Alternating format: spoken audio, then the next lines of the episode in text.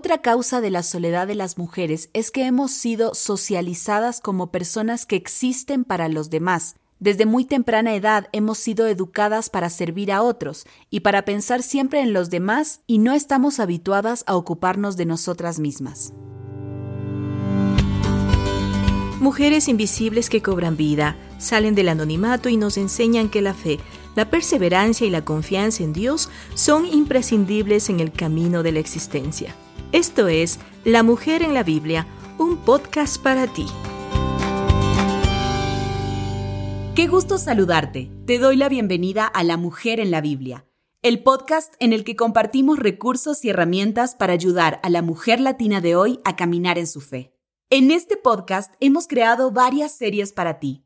Este episodio es parte de la serie Tenemos que hablar, en la que abordamos temas de actualidad desde una perspectiva bíblica y profesional.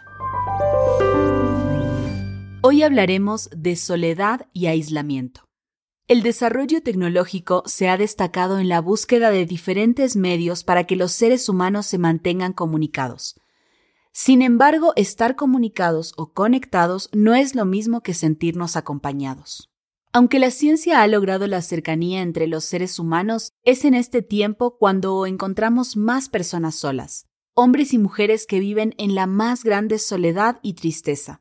Son mujeres solteras o casadas que se sienten solas, aunque tengan un marido, una casa, hijos, trabajo, sin embargo hay en ellas un vacío que las lleva a un estado de soledad.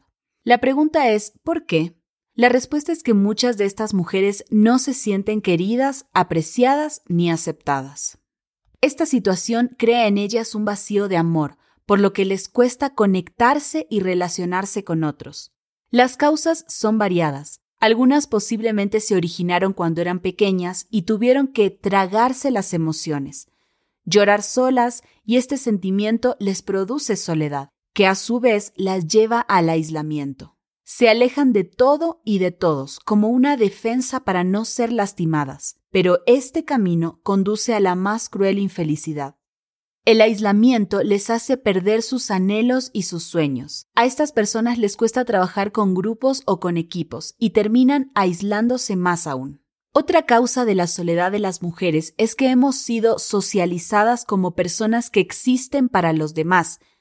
Desde muy temprana edad hemos sido educadas para servir a otros y para pensar siempre en los demás y no estamos habituadas a ocuparnos de nosotras mismas.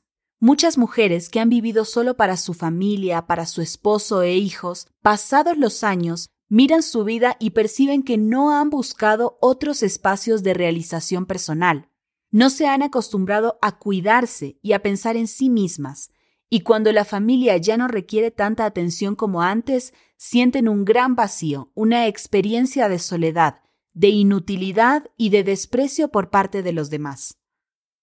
Una causa también muy frecuente en nuestra sociedad es el abandono de los esposos, novios o parejas, que en determinado momento dejan a las mujeres en situaciones difíciles, en momentos cuando ellas más los necesitan.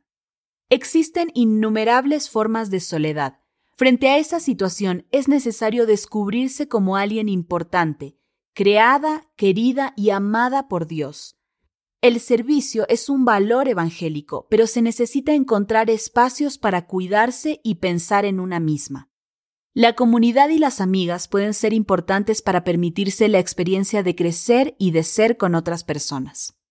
En la Biblia también encontramos la historia de una mujer que experimentó el desprecio, el abandono y la soledad. La historia está narrada en Génesis capítulo 21 del versículo 14 al 19. Se trata de Agar, una esclava abandonada con su hijo, pero Dios estaba con ella para rescatarla. Como le dijo a Agar, Dios también te dice, no temas. Este es el mensaje del maravilloso amor de Dios, un mensaje para mí y para ti. Dios quiere que mires hacia adelante y que no te rindas. Él tiene cuidado de ti y entiende tu situación. Así que podemos decir, no temas, Dios está contigo y llenará los vacíos de tu corazón. No te quedes en el desierto de tu soledad y en tu aislamiento. Mira a tu alrededor y encontrarás una fuente de agua, una mano amiga, alguien que te manifestará el amor y el cuidado de Dios. Él está junto a ti, no te dejará, su poder te habilitará para salir de tu soledad y aislamiento, para que puedas vivir una vida de felicidad. La reflexión que acabas de escuchar la encuentras en La mujer en la Biblia, una nueva Biblia con recursos y herramientas para ayudar a la mujer latina de hoy a caminar en su fe.